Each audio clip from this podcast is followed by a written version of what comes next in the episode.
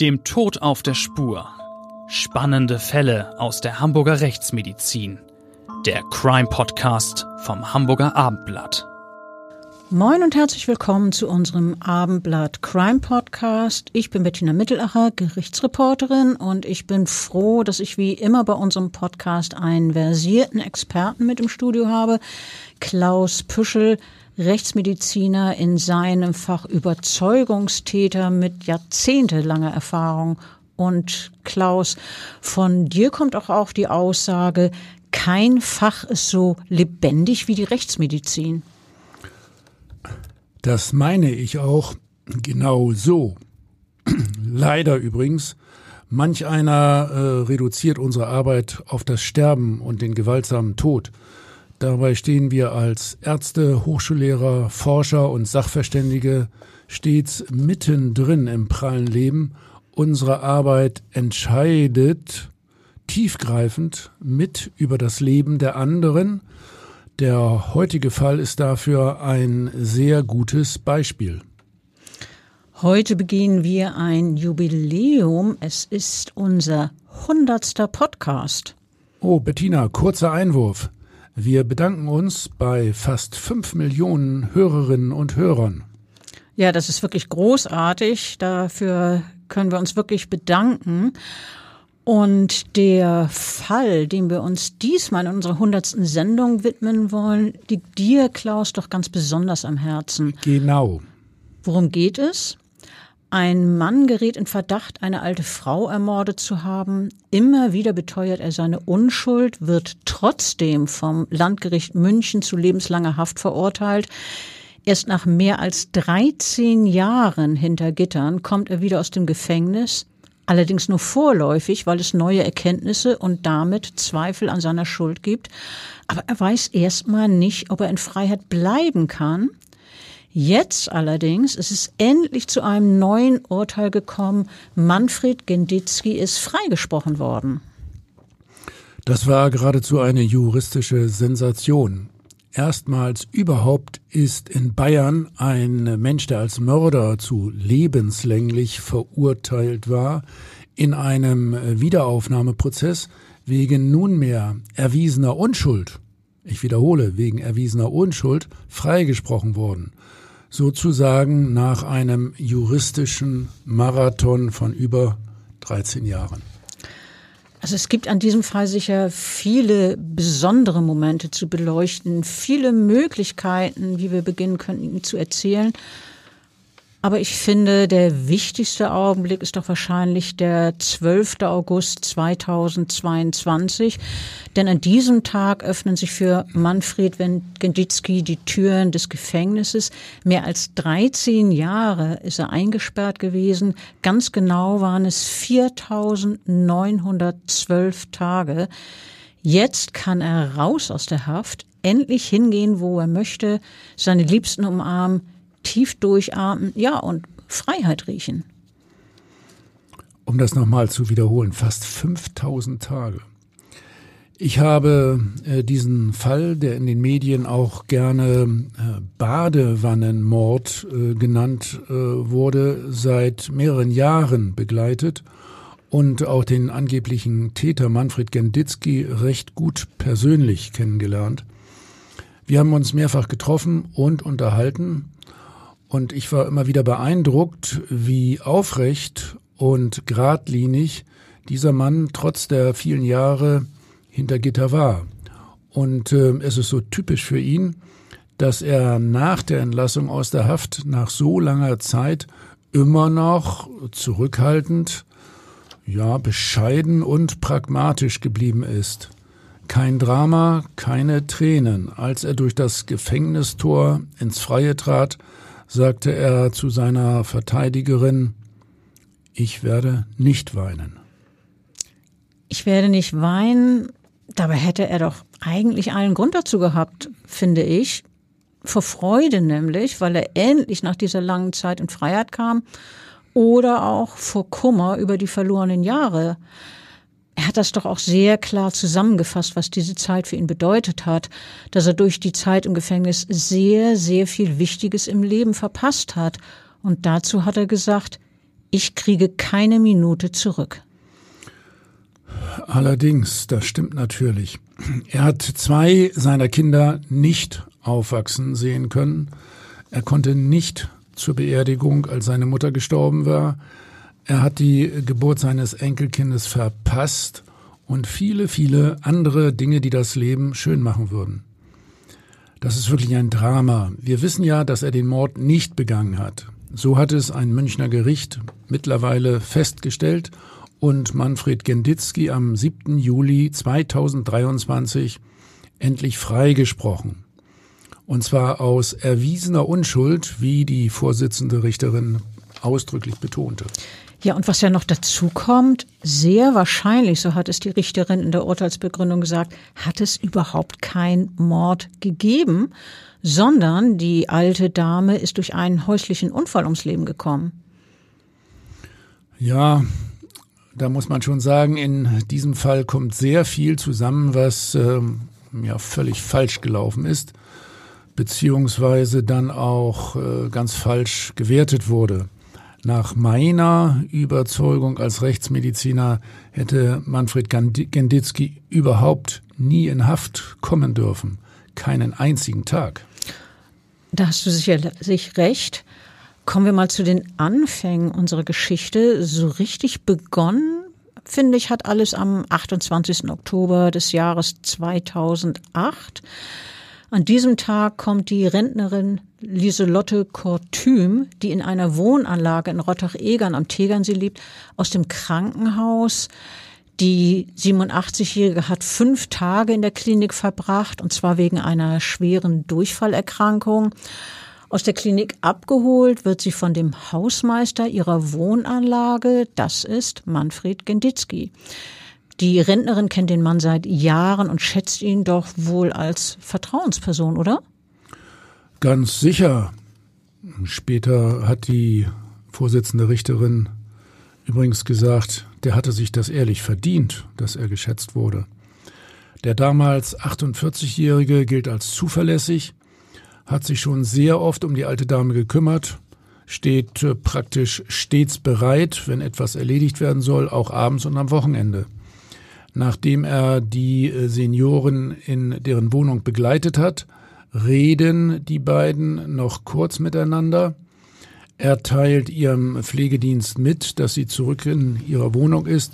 Dann verabschiedet er sich und fährt selber nach Hause. So hat es er es jedenfalls immer wieder erzählt. Ein normaler, freundlicher Abschied, kein Grund zur Sorge, nichts Besonderes nach seiner Schilderung. Doch was dann geschieht, reißt den Hausmeister später komplett aus seinem Leben. Die Seniorin stirbt und Manfred Genditzki gerät schließlich in Verdacht, sie getötet zu haben. Was war geschehen? Eine Mitarbeiterin des Pflegedienstes findet die 87-Jährige tot in deren Badewanne. Die Seniorin ist bekleidet. Ihr Leichnam wird in der Münchner Rechtsmedizin untersucht. Ähm, Klaus, was haben deine Kollegen denn da festgestellt? Ja, Tod durch Ertrinken. Der Münchner Rechtsmediziner, also der federführende Obduzent, geht davon aus, dass Lieselotte Kortüm in die Badewanne gestürzt ist und dann ertrunken ist. Also kein Hinweis auf ein Gewaltverbrechen? Nein, zumindest äh, erstmal nicht. Mm, der Leichnam wird dann äh, freigegeben von der Staatsanwaltschaft, der Körper wird eingeäschert. Dann aber einige Tage später ändert mein Münchner Kollege dann plötzlich seine Meinung oder Überzeugung. Ja, aber was war da der Grund? Nun, äh, die Obduzenten hatten festgestellt, dass der Leichnam Blutergüsse in der Kopfhaut äh, hatte. Und äh, mein Münchner Kollege äh, meinte nunmehr, äh, nachdem er sich übrigens äh, bereits äh, einige Zeit nach der Kremierung des Leichnams das Badezimmer der Senioren angesehen hat, dass er diese Blutergüsse nunmehr nicht mehr durch einen Sturz äh, erklären kann. Äh, er findet, dass die Lage des Leichnams in der Badewanne im Zusammenhang mit der Konfiguration der Wanne diese Sache hoch verdächtig macht. Ja, und nun kam der Rechtsmediziner zu dem Schluss, dass jemand der betagten Frau Schläge auf den Kopf zugefügt haben muss und dass sie dann in der Badewanne ertränkt wurde, oder? Genau so hat äh, der Münchner Kollege das dann äh, in seinem neuen, dem zweiten Gutachten dargestellt. Nunmehr Schläge auf den Kopf, also stumpfe Gewalteinwirkung zweimal und danach dann das Ertränken. Der Leichnam muss auch noch zur Badewanne hin transportiert worden sein. Nun also ging die Polizei aufgrund des äh, neuen rechtsmedizinischen Gutachtens von Mord aus. Und Manfred Genditzki, der Hausmeister, war fortan der Hauptverdächtige. Ab dem 24. November 2008, also etwa vier Wochen nachdem die Frau zu Tode gekommen war, galt Genditzki als Beschuldigter. Weil er mutmaßlich der Letzte war, der die 87-Jährige lebendig gesehen hat? Ja, das war natürlich nur ein äh, Fakt. Man muss also sagen, unter anderem. Es ist wohl darüber hinaus so, dass äh, da eine Kriminalbeamtin überaus emsig, um nicht zu sagen, ja, überaus einseitig gegen den Hausmeister ermittelt hat. Äh, man äh, kann fast den Eindruck bekommen, ganz egal, was er gemacht hat, es wurde gegen ihn ausgelegt. Wie denn zum Beispiel?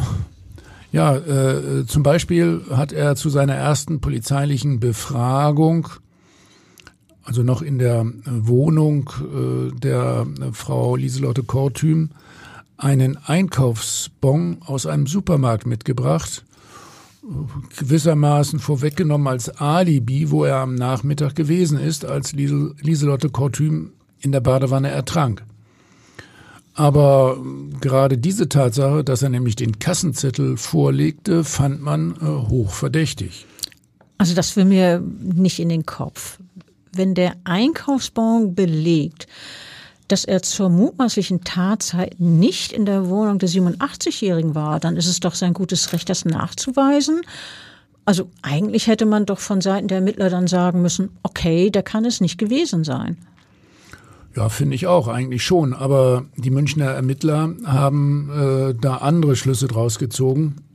Übrigens, Münchner Ermittler heißt in diesem Fall die äh, Ermittler da am, am Tegernsee. Das waren also nicht die Profis aus München, sondern die aus der äh, Kleinstadt.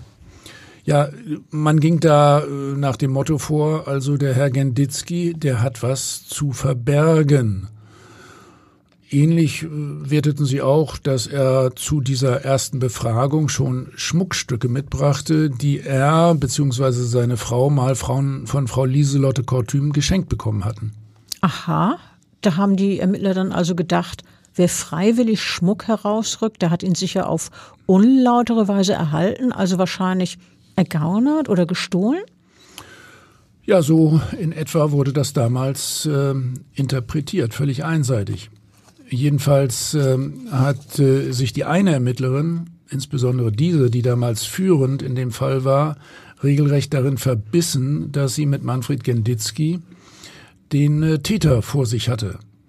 Er wurde dann schließlich am 26. Februar 2009 verhaftet und kam ins Untersuchungsgefängnis.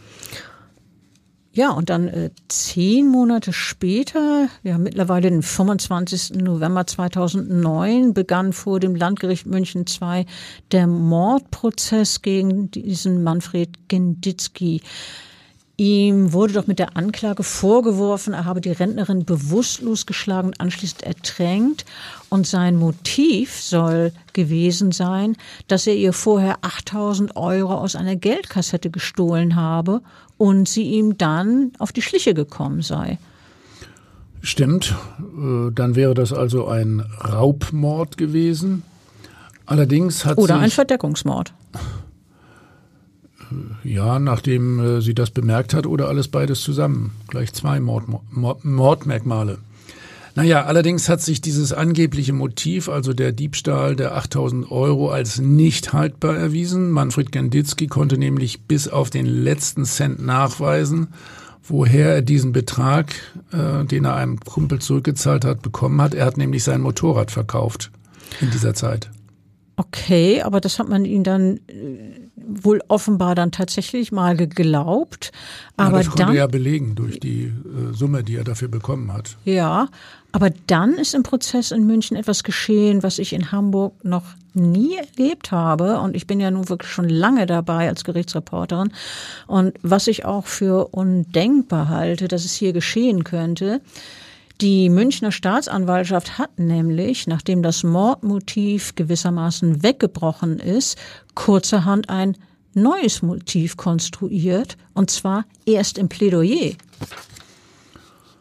Ja, das ist wirklich höchst ungewöhnlich, äh, um nicht zu sagen, äh, das war juristisch äh, ein klarer Fehler. Also nicht nur fragwürdig, sondern ähm, so geht das gar nicht. Normalerweise müssen die wesentlichen Aspekte, die im Plädoyer gewürdigt werden, vorher in der Beweisaufnahme schon einmal zur Sprache kommen. Man hätte also den Genditzki auf äh, dieses neue Motiv, was man da verfolgt hat, aufmerksam machen müssen, damit er sich entsprechend verteidigen kann. Ja, also das nennt man dann juristisch gesehen äh, einen rechtlichen Hinweis, der dann gegeben werden müsste. Und äh, das ist aber offensichtlich nicht passiert. Ähm, ja, ganz merkwürdig, wie das da äh, in München gehandhabt wurde, aber äh, das ist ja leider so geschehen. Eben, äh, jetzt ging die Staatsanwaltschaft plötzlich davon aus, dass das Motiv für den Mord ein vorangegangener Streit zwischen Manfred Genditzki und Lieselotte Kortüm war. Die Rentnerin habe gewollt, dass er noch eine Weile bei ihr bleibt, nachdem er sie nach Hause gebracht hatte, ihr also Gesellschaft leistet dass er unter anderem auch noch eine Tasse Kaffee mit ihr zusammen trinkt. Er habe aber schnell losfahren wollen, um seine eigene kranke Mutter im Krankenhaus zu besuchen.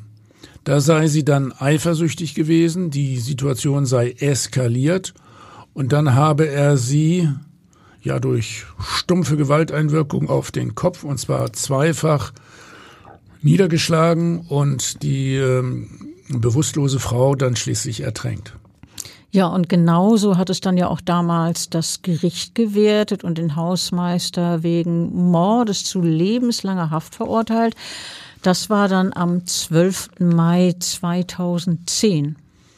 Aber das Urteil wurde jetzt nicht rechtskräftig. Der Fall ging in die Revision zum Bundesgerichtshof wurde von dort zurückverwiesen und dann gab es einen zweiten Prozess, der äh, im November 2011 begann. Genditzki saß übrigens immer noch in Untersuchungshaft. Und dieser zweite Prozess endete zwei Monate später mit einem neuen Urteil. Und zwar, genau wie das alte, es gab wieder lebenslänglich wegen Mordes für Genditzki. Dagegen ist Manfred Genditzki bzw. seine Verteidigung ja erneut in Revision gegangen, die der Bundesgerichtshof aber diesmal verworfen hat. Und jetzt war der Hausmeister rechtskräftig zu lebenslanger Haft verurteilt. Wir erinnern uns, er hat ja auch immer gesagt und beteuert, dass er die Tat nicht begangen habe. Ja, also äh, trotzdem war dieses Urteil äh, Mord und lebenslänglich dann äh, rechtskräftig. Nach meiner Überzeugung äh, war das allerdings sozusagen Unrecht im Namen des Volkes. Klaus, wann hast du denn begonnen, dich mit dem Fall Genditzki zu befassen und in welcher Form hast du dich da engagiert? Um, das ist eine längere Geschichte. Um, um sie kurz zu machen. Erstmals wurde ich von der ältesten Tochter von Manfred Genditzki, äh, einem Kind aus einer früheren Ehe, kontaktiert. Sie ist äh, Rechtsanwaltsgehilfin und war stets von der Unschuld ihres Vaters voll überzeugt. Damals habe ich allerdings noch einen anderen Rechtsmediziner als Gutachter empfohlen. Im Jahr 2017 ähm, hat sich ähm, äh, Manfred Genditzkis langjährige äh, Anwältin äh, Regina Rick dann erneut an mich gewandt und jetzt bin ich tief in den Fall eingestiegen und habe sämtliche Akten gelesen. Wie viele Ordner waren das ungefähr? Ja, das ist, das waren mehrere tausend Seiten. Ui. Speziell äh, habe ich mich dabei natürlich ähm, auf die rechtsmedizinischen Gutachten aus München konzentriert. Zusammen mit Frau Rick äh, habe ich dann die Strategie für ein Wiederaufnahmeverfahren entwickelt. Äh, zunächst äh, habe ich selbst ein ausführliches Gutachten erstattet, äh, welches aufzeigte, dass Frau Kortüm äh, nach einem Schwächeanfall in die Badewanne fiel und ertrank. Also ein Schwächeanfall und nicht irgendwie aufgrund irgendwelcher Schläge. Nein, äh, Frau Kortim war schwer krank, war schon äh, wiederholt gestürzt und, und hatte eine Sturzneigung und ich bin davon ausgegangen, dass sie in die Badewanne hineingefallen ist und, das war auch sehr wichtig, schon zu einem Zeitpunkt, als Genditzki schon lange nicht mehr in ihrer Wohnung war. Das war jetzt äh, die Marschroute äh, zusammen mit der Rechtsanwältin Frau Rieck. Also kann man sagen, dass du so etwas wie ein Regisseur bei diesem Wiederaufnahmeverfahren warst, hast dann wahrscheinlich Experten zusammengebracht und die Verteidigung beraten? Äh, ja, so in etwa. Äh, die äh, Hauptregisseurin äh, war natürlich die Rechtsanwältin und äh, äh, Frau Rick äh, musste, das äh, haben wir herausgearbeitet, dann allerdings in ihrem Wiederaufnahmeantrag auf äh, Gutachten zurückgreifen, die mit ganz neuen wissenschaftlichen Methoden die früheren Gutachten der Münchner Rechtsmedizin widerlegen konnten. Das war ganz wichtig für die Wiederaufnahme. Und diese neuen Gutachter kamen jetzt aus Gebieten, äh, die vorher äh, bei Gericht überhaupt nicht vertreten waren, nämlich aus dem Bereich der Thermodynamik und der Computersimulation mittels künstlicher Intelligenz sowie dann auch noch äh, zur finite Elemente Methodik, äh, um die Todeszeit zu rekonstruieren. Also ich würde jetzt gerne mal darauf zu sprechen kommen, in welcher persönlichen Situation Manfred Genditzki damals war. Also nach seiner rechtskräftigen Verurteilung zu dieser lebenslangen Freiheitsstrafe. Erstmal der emotionale Aspekt. Der Mann hat ja stets seine Unschuld beteuert. Gut, äh, das muss für sich gesehen nichts heißen. Das tun sich ja viele, obwohl sie tatsächlich eine Straftat begangen haben. Aber Manfred Genditzki hat ja immer darauf gehofft, dass er doch noch freigesprochen würde. Immerhin hatte er ja diesen Bon vorgelegt, wonach er zur angeblichen Tatart gar nicht am Tatort war. Außerdem gab es im Badezimmer des Opfers keinerlei DNA-Spuren von ihm, aber trotzdem kam es zu dieser Verurteilung. Stimmt. Ähm, das war auch in meinen Augen sehr merkwürdig, überhaupt nicht überzeugend. Äh, zum Beispiel, dass nirgendwo im Badezimmer, auch nicht an den Armaturen, äh, auch nicht im Bereich des Körpers von Frau Kortüm, nicht an der Badewanne, nirgendwo DNA-Spuren von Genditzki waren.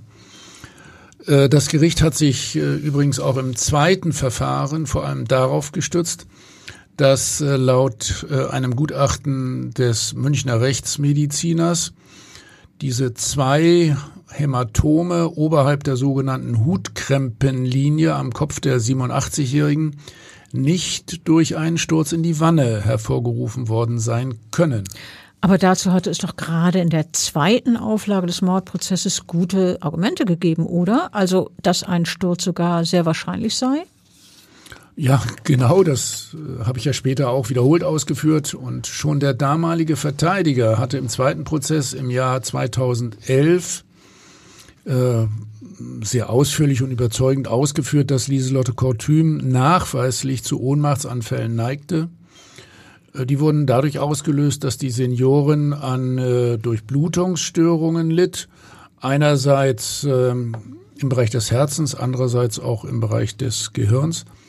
Und der Verteidiger konnte darlegen, dass äh, die Frau sich über die Wanne gebeugt hatte, ja, um äh, das Wasser anzustellen, denn sie wollte ihre Wäsche einweichen. Und äh, dabei war sie dann nach Überzeugung der Verteidigung ohnmächtig geworden und in die Wanne hineingeglitten. Aber all das hat das Gericht ja auch im zweiten Prozess nicht überzeugt. Deshalb gab es wiederum lebenslange Haft wegen Mordes.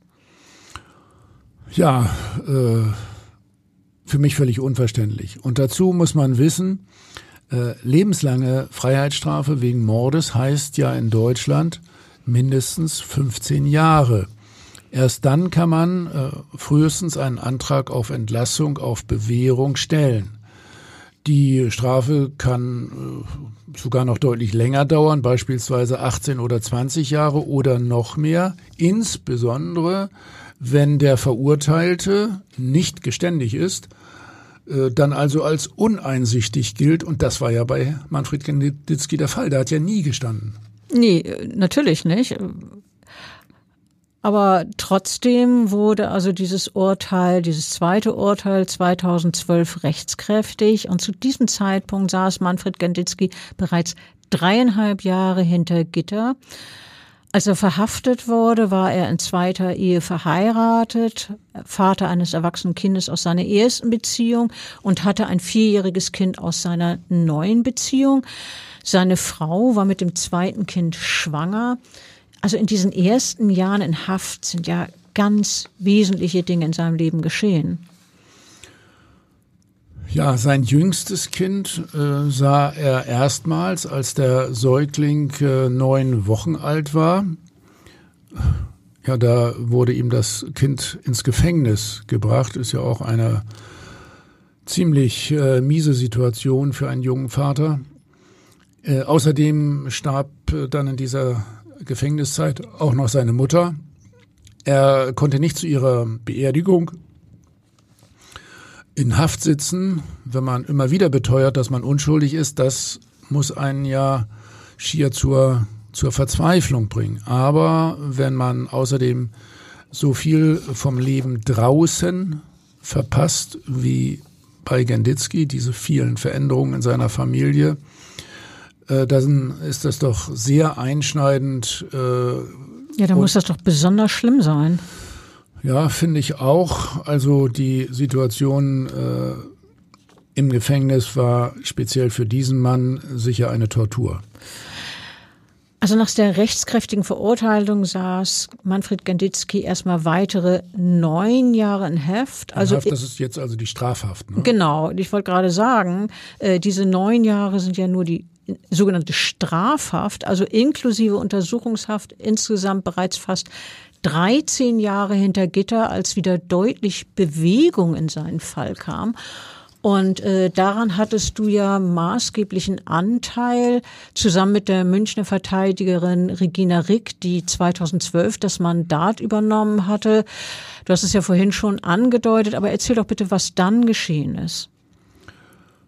Ja, ich habe es ja schon angedeutet, jetzt noch mal kurz. Das war, äh, wie gesagt, im Jahr 2017, als ich äh, mit Frau Rick zusammen die neuen Gutachter ausgesucht habe.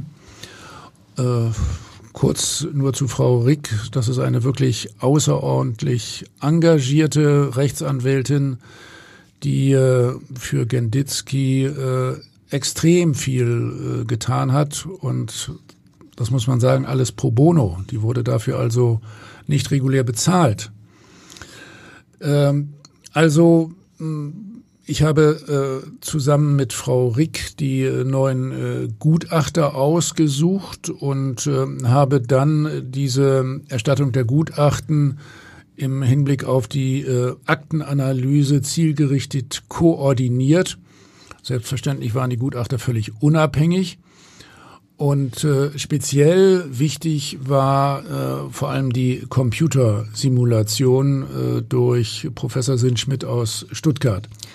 Frau Rick hat äh, äh, auf diesen neuen Gutachten dann äh, letztlich ihre Argumentationslinie im Wiederaufnahmeantrag ausgerichtet.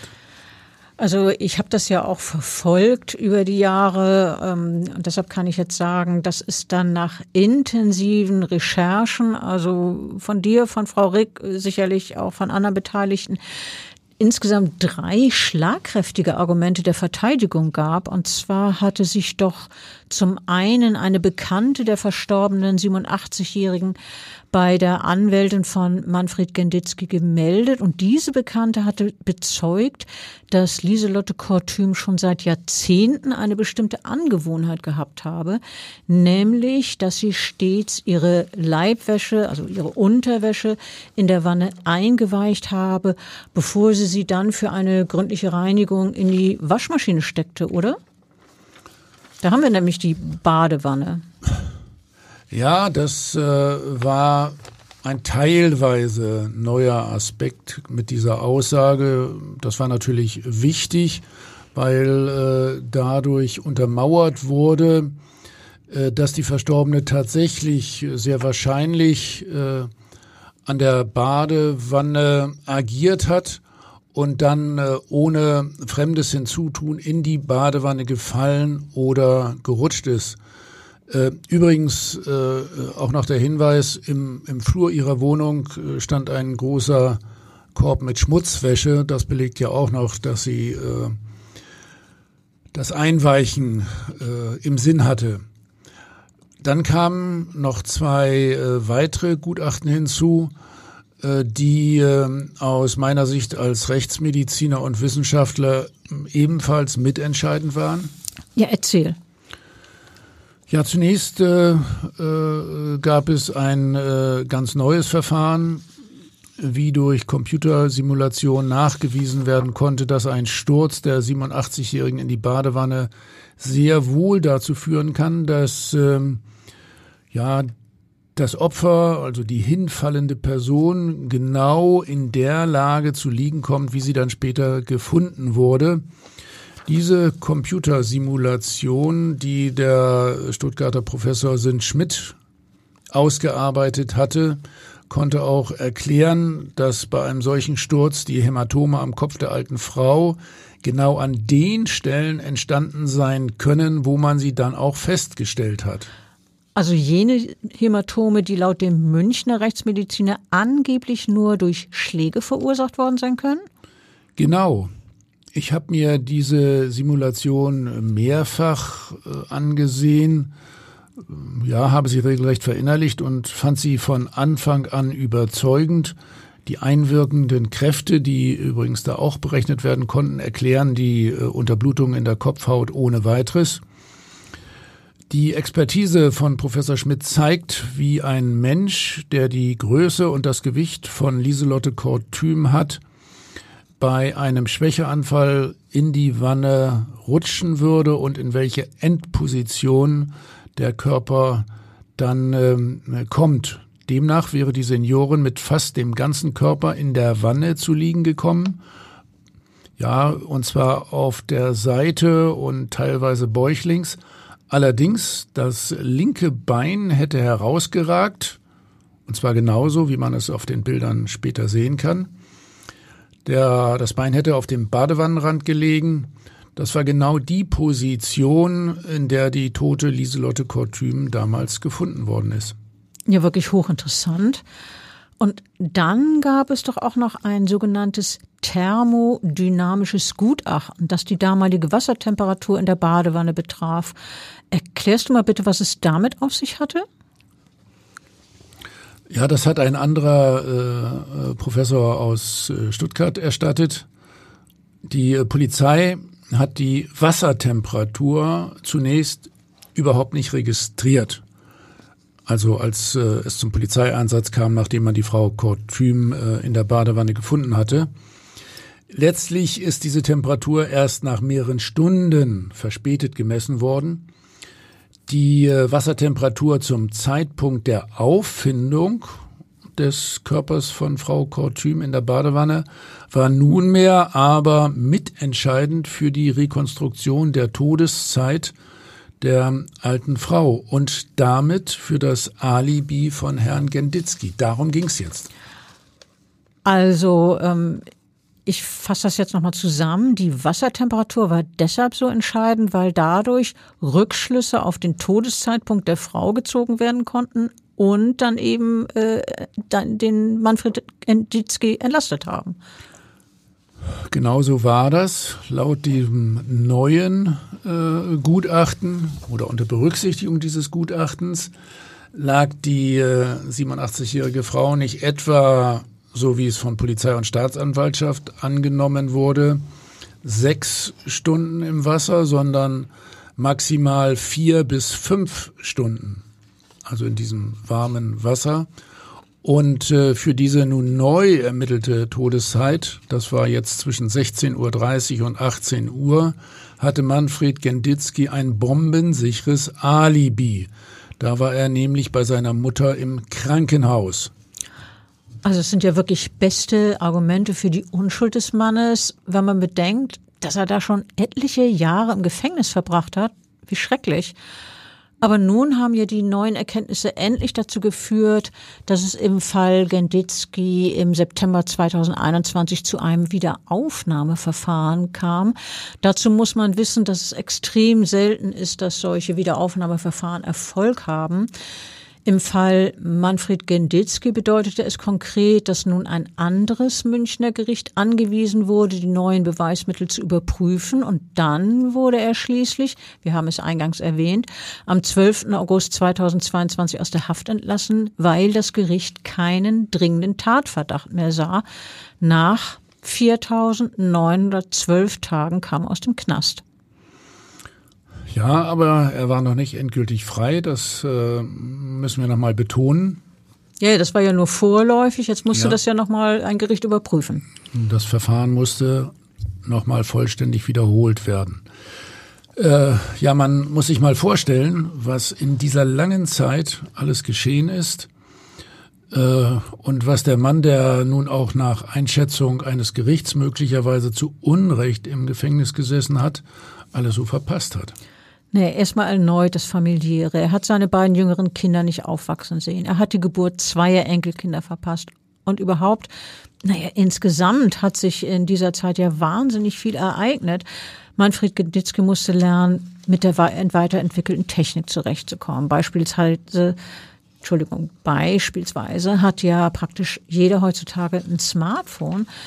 Der Mann muss außerdem einen Job finden. Er hat 13 Jahre lang nicht in die Rente einzahlen können.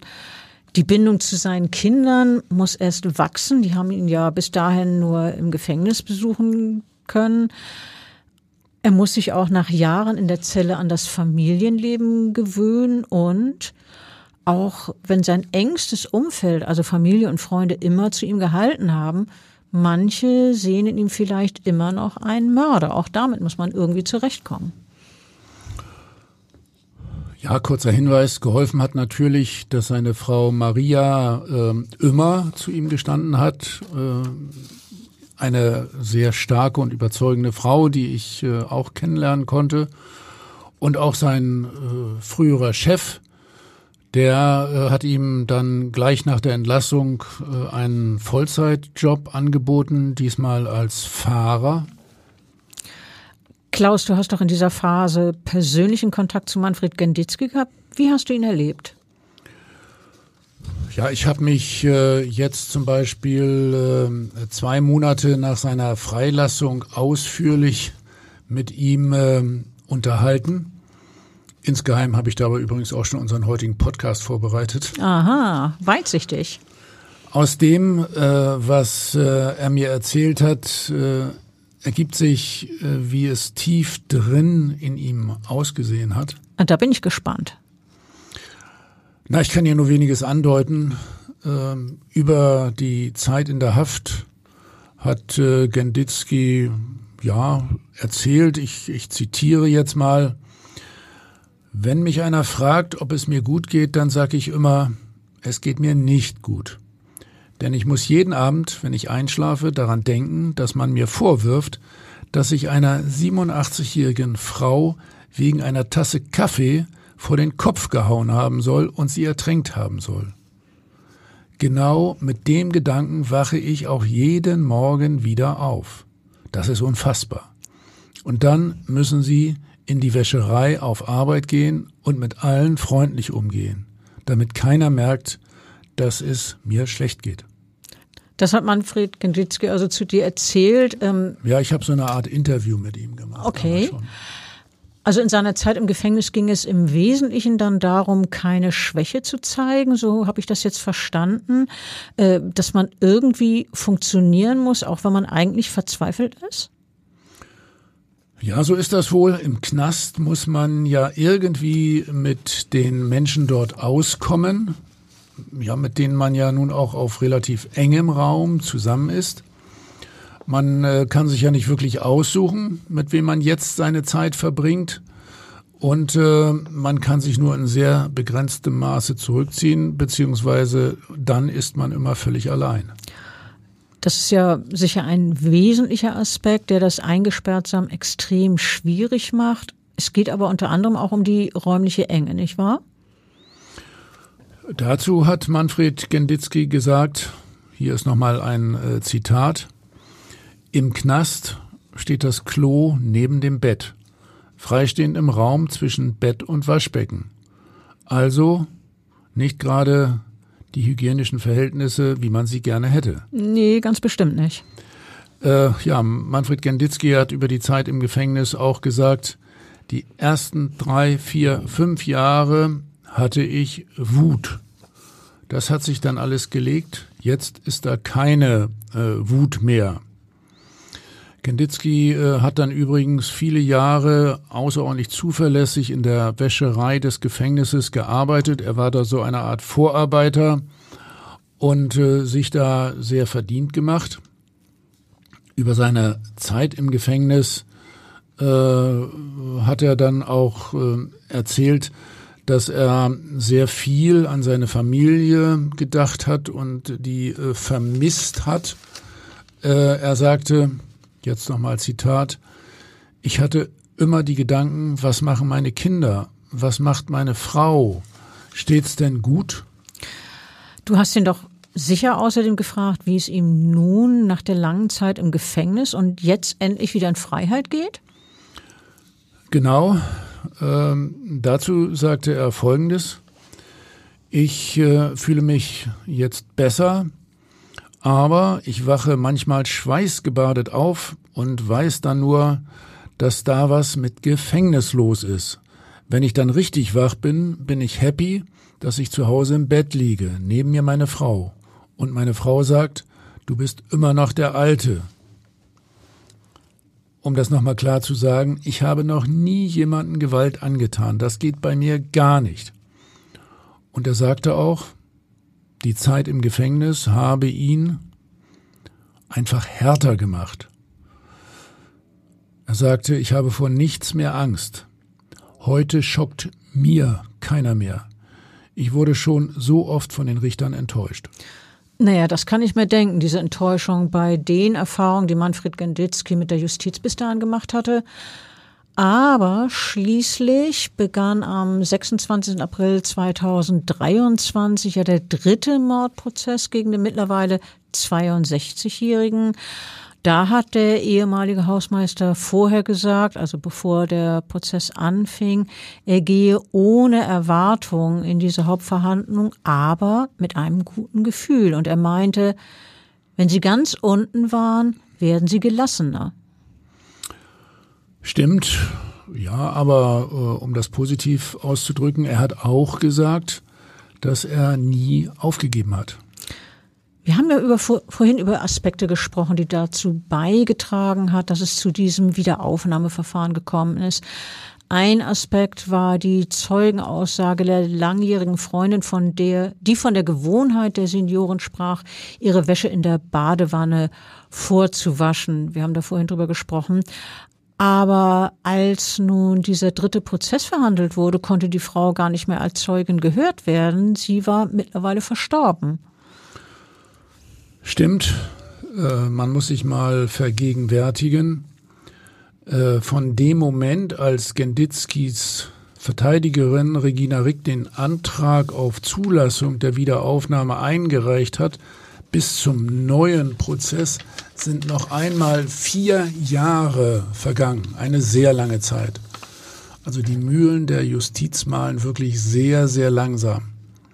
Und nun ist äh, eine wichtige Entlastungszeugin inzwischen verstorben. Das äh, kann ja Nachteile für die Verhandlung bringen. Stimmt, ähm, weil die Verfahrensbeteiligten diese Entlastungszeugen im Prozess ja nicht mehr selber befragen können. Aber glücklicherweise war die Aussage der Polizei ja, äh, die Aussage, die sie bei der Polizei gemacht hatte, so rum protokolliert und konnte so im Prozess eingeführt und gewürdigt werden. Also diese Vernehmung wurde dann verlesen. Ja, also das ist ja nicht unüblich, dass Zeugenaussagen äh, verlesen werden. Üblicherweise hört man natürlich die Zeugen gerne selber, aber wenn es gar nicht anders geht, kann man sich dann auch so im Prozess behelfen. Ähm, in diesem Wiederaufnahmeverfahren ist doch auch die damalige Chefermittlerin der Polizei als Zeugin gehört worden. Ich habe ja die Berichterstattung über diesen Münchner Prozess verfolgt. Den überzeugendsten Eindruck scheint diese Kriminalbeamte nicht gemacht zu haben. Äh, das stimmt. Äh, also ich hatte dann immer Informationen aus erster Hand, äh, zum Beispiel von äh, Zuschauern beim Prozess, äh, also Prozessbeobachtern und auch von den Rechtsanwälten von Genditzki, teilweise auch von Genditzki selbst. Ich selber war ja nicht als Sachverständiger im Prozess. Ich greife da mal einen Aspekt heraus. Aus äh, der Auswertung der Telefondaten von Manfred Genditzki hatte sich ergeben, dass er am 28. Oktober 2008, äh, das ist also der Tag, an dem Frau Kortüm zu Tode gekommen ist, dass er da um 14.47 Uhr ein Telefongespräch mit seiner Frau Maria geführt hat – und äh, genau diese Zeit, 28. Oktober 14.47 Uhr, ist aber laut dem Gerichtsurteil äh, von 2012 der Zeitpunkt gewesen, als er auf Lieselotte Kortüm eingeschlagen haben soll. Als die Kripo-Beamtin jetzt im dritten Prozess von Verteidigerin Regina Rick mit diesem, das nenne ich ausdrücklich so, äh, ja wirklich äh, diametralen Widerspruch konfrontiert wurde, musste die Polizistin einräumen, äh, dass sie sich mit dem Anruf zur angeblichen Tatzeit gar nicht weiter beschäftigt hat. Oh, das ist, glaube ich, ein äh, ziemlich gravierendes Unterlassen und noch ein. Ja, unterdrücken vielleicht auch. Gut, mag man so sehen, das kann ich jetzt nicht beurteilen. Ähm, aber äh, es gab doch in dieser Befragung der Kriminalbeamtin äh, noch ein weiteres interessantes Detail, das auch in den Medien aufgegriffen wurde. Die Kriminalbeamtin hat auf Befragen durch die Verteidigung gesagt, dass es von Manfred Genditzki am Tatort keine relevanten Spuren gegeben hat. Äh, wenn man weiß, dass doch jeder Mensch DNA-Spuren hinterlässt, wenn er beispielsweise auch nur eine Fläche berührt, dann hätte man doch seitens der Ermittler aufmerken müssen, dass es im angeblichen Tatort Badewanne keine DNA des vermeintlichen Verdächtigen gab. Ja, das habe ich ja schon gesagt. Äh, also äh, Sachbeweise gegen äh, Genditzki hat es nie gegeben. Und das ist eine der großen Schwächen der ersten beiden Prozesse, die man unbedingt anprangern muss. Es ist dann ja so gewesen, dass in diesem dritten Prozess am Ende der Beweisaufnahme sogar die Staatsanwaltschaft auf Freispruch plädiert hat. Sehr also, außergewöhnlich. Ja, also ging man auch dort mittlerweile davon aus, dass dem Angeklagten die Tat nicht nachgewiesen werden konnte. Und Manfred Genditzki sagte in seinem letzten Wort im neuen Prozess, ich möchte noch sagen, dass ich unschuldig bin. Ich bin unschuldig, das war's. Ja, äh, entsprechend lautete dann ja am 7. Juli 2023 äh, das Urteil. Dieser Münchner Prozess um den vermeintlichen Badewannenmord hat, wie äh, gesagt, mit einem Freispruch für den Angeklagten Manfred Genditzki geendet. Und äh, zwar nicht ein Freispruch äh, zweiter Klasse nach dem Motto im Zweifel für den Angeklagten, sondern Es war ein Freispruch wegen erwiesener Unschuld. Das hat die Vorsitzende Richterin Frau Ehrl ausdrücklich betont. Sie sagte, wir sind der Überzeugung, Frau Kortüm kam durch ein Unfallgeschehen ums Leben. Es hat nie einen Mord gegeben. Das ist nach der jetzigen Rekonstruktion nicht nur möglich, sondern wahrscheinlich, dieser Unfall. Weil niemand die Seniorin in die Badewanne gelegt und ertränkt hat, sondern weil sie selber und ganz allein reingerutscht und dann zu Tode gekommen ist. Ganz genau, so dürfte es gewesen sein. Und äh, die Richterin sagte dann weiter, insbesondere äh, Professor Schmidt aus Stuttgart. Moment, also für um das nochmal zu vergegenwärtigen, Professor Schmidt war der Sachverständige, der die Situation im Badezimmer durch diese Computersimulation rekonstruiert hatte. Ja, genau. Also dieser äh, Sachverständige mm, hatte ein besonders überzeugendes Gutachten erstattet. Die Vorsitzende Richterin äh, führte aus, seine Ausführungen sind neu und widerlegen eindeutig die früheren Gerichtsverfahren. Sie sagte, es sei einleuchtend und überzeugend, dass die äh, Unterblutungen oberhalb dieser Hutkrempenlinie oben am Kopf äh, der Frau Kortüm durch den Sturz in die Badewanne entstanden sind. Und äh, noch etwas, äh, auf das die Richterin äh, Bezug genommen hat, das war insbesondere für mich als Rechtsmediziner äh, bemerkenswert. Na, ich bin gespannt.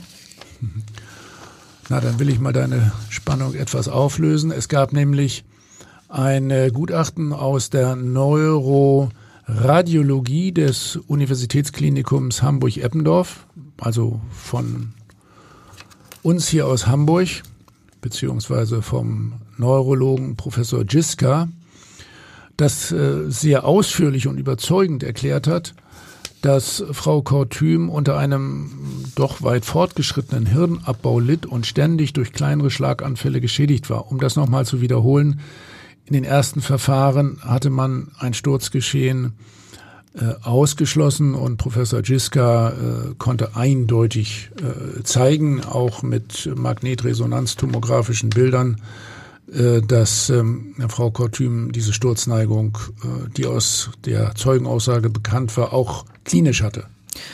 Ja, also du hast es gerade gesagt, daraus gaben sich dann aus diesem Gutachten dann die Schlüsse, dass die Richterin äh, meinte, ja, genau. die 87-Jährige sei. Na? Ja, ja, dass die 87-jährige Frau Kortüm äh, fortlaufend sturzgefährdet war. So hat es die äh, Vorsitzende Richterin dann auch zitiert. Wenn man das früher, also am besten Jahre davor untersucht hätte, wäre Manfred Genditzki also wohl niemand als, niemals als Mordverdächtiger ins Gefängnis gekommen? Oh, ich denke nicht. Äh, man muss allerdings schon anführen, die Befunde hat es eigentlich schon äh, zum Zeitpunkt des ersten und zweiten Verfahrens gegeben. Man hat sie nur nicht richtig gewertet. Klaus, du bist doch bei der Urteilsverkündung in München jetzt dabei gewesen. Erzähl doch bitte mal, wie du die Stimmung im Verhandlungssaal erlebt hast. Also ich habe da äh, gesessen und war, war wirklich tief beeindruckt äh, von den Ausführungen der Vorsitzenden Richterin. Die hat äh, meines Erachtens hier genau die äh, richtigen äh, Worte gefunden.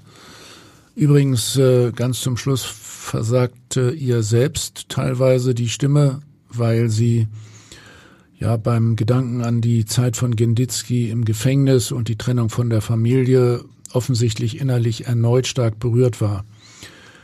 Auch im Zuschauerraum flossen Tränen. Manfred Genditzki selbst nahm das Urteil dagegen scheinbar ruhig und gefasst auf. Ich weiß allerdings schon, äh, dass in ihm selbst äh, durchaus ja erhebliche Spannung äh, bis zum Schluss bestanden hat. Ja, das glaube ich gerne. Die äh, Vorsitzende Richterin hat doch zu dem mittlerweile 62-Jährigen in der Urteilsverkündung dann gesagt, Jetzt ist es soweit. Sie haben den Tenor gehört, auf den Sie fast 14 Jahre lang gewartet haben. Es sei ein steiniger Weg für den Angeklagten gewesen, den er mit bewundernswerter Geduld gegangen sei. Und die Staatskasse müssen, müsse ihn für die zu Unrecht verhängte Gefängnisstrafe finanziell entschädigen. Das wären 75 Euro für jeden der 4.912 Tage, die er hinter Gitter saß, also insgesamt 368.400 Euro. Also mir ist klar, dass der Satz von 75 Euro pro Tag mittlerweile deutlich höher liegt als noch vor einigen Jahren. Da wurde gerade mal 25 Euro pro Tag gezahlt, die jemand zu Unrecht im Gefängnis gesessen hat. Aber ähm, wenn man bedenkt, dass es sich hier um einen Menschen geht, der zu Unrecht in Haft saß, kommen einem doch die 75 Euro Entschädigung verdammt niedrig vor. Die Frage ist aber, ob es dafür überhaupt einen angemessenen Betrag geben kann. Ja, schwierige Frage. Wahrscheinlich nicht, denke ich. In äh, Freiheit zu sein, zusammen mit der Familie, das ist doch unbezahlbar. Zusätzlich zur Entschädigung kann Manfred Genditzki äh, allerdings auch noch materiellen Schaden geltend machen, beispielsweise wegen Verdienstausfalls.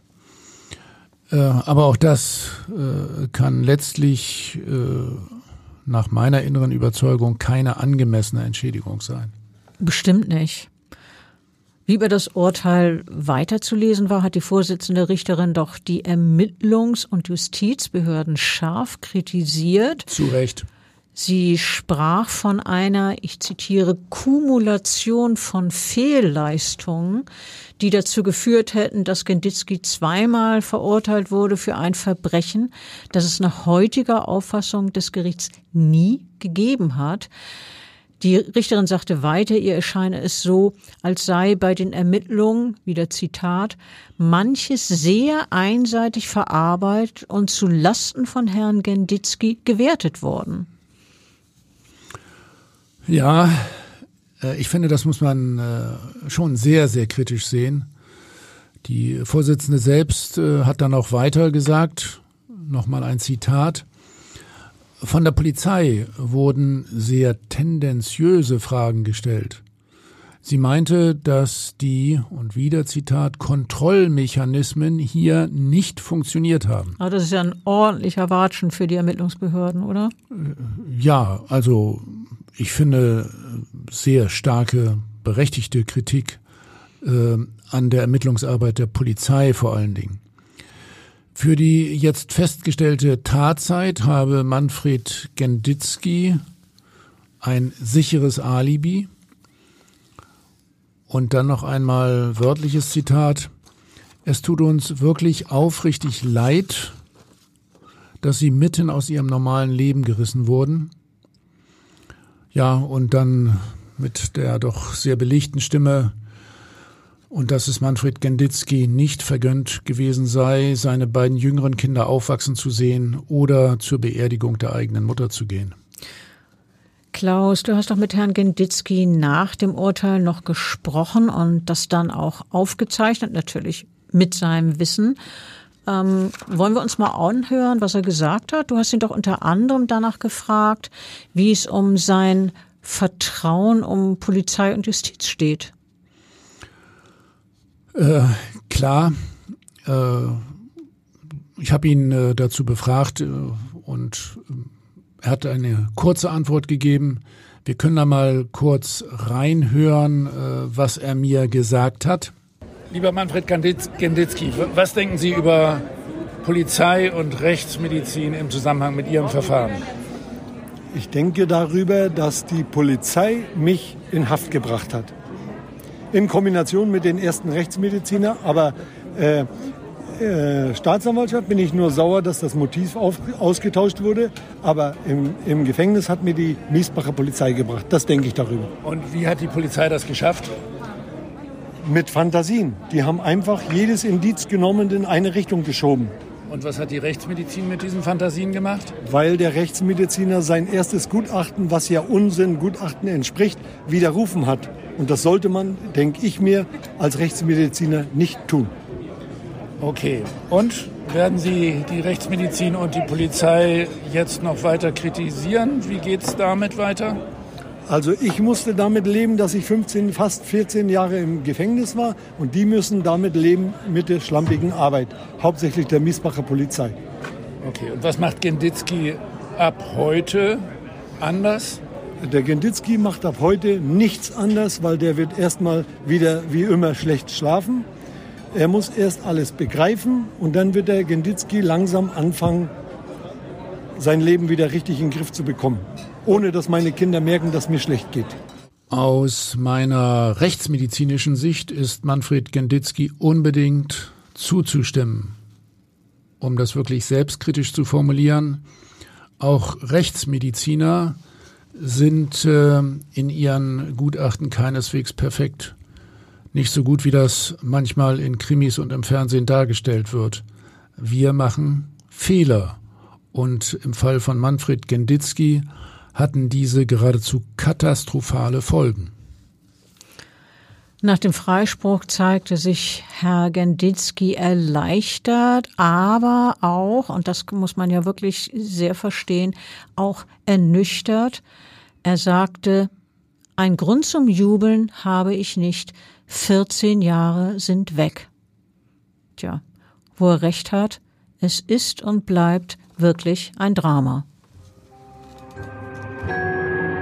Weitere Podcasts vom Hamburger Abendblatt finden Sie auf abendblatt.de slash podcast.